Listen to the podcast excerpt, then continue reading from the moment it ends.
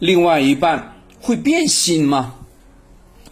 朋友们，大家好，又到何老师说法的时候了。上次呢，我们讲风水课的时候呢，有一些朋友呢突然问了一些命理的问题。本来呢，我是不想在那个酒店里面回答他的，可是他提的那个问题呢，蛮有普遍性。后来呢，那个助理小王给了纸条给我，我就照着讲了哈。呃，这另外一半会变心吗？这个主题，我们来讲讲哈。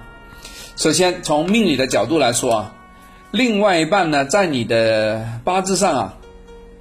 要看看他配偶星，就说他的五行是什么，也要再看看这个夫妻宫里面有没有问题，啊，那如果呢，你的八字上啊，你的夫妻宫的配偶的五行是坐在比劫上，大家小心，这个就可能有变心的讯号，因为呢，这个这个七财，这个代表你的配偶星啊，跑到别的地方去坐着了，这个有问题，第一个第一个特征啊。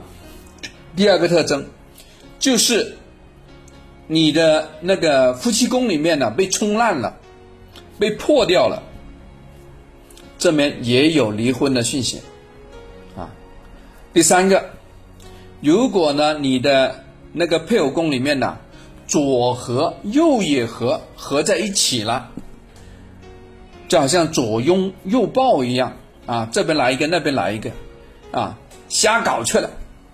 这个也是变心的讯号，啊，再来碰到大运的时候，如果呢你配偶新的五行被合走了、被行住了、被克住了、被合了，也代表十年的时光里面呢是你人生情感的悲哀的十年，这个也要注意啊。有些朋友吓坏了，哇，我的天呐，有十年，人家说七年之痒，这不是十年之痒吗？嘿，是哦，真的十年，呃，一般都很难熬，啊，除非一个有重大状况，呃，让你躲过一劫，特别是克七财的时候，要不重病一场，对吧？有问题了，对吧？有些直接克克没了，这直接就拜拜了，彻底就变心了，啊，这个就是离婚的讯号。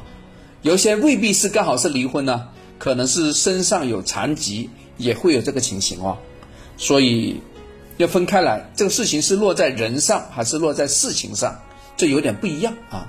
如果是男的出现这个事情呢，代表变性是代表什么？代表你借出去的钱可能回不来，要么也有可能是什么？看 你的老婆不回来了。所以要看人看事有点不一样啊。这里面涉及到六亲啊，不过今天我们就不展开讲了啊。只是说呢，看这个变心呢，是从这里来看的啊。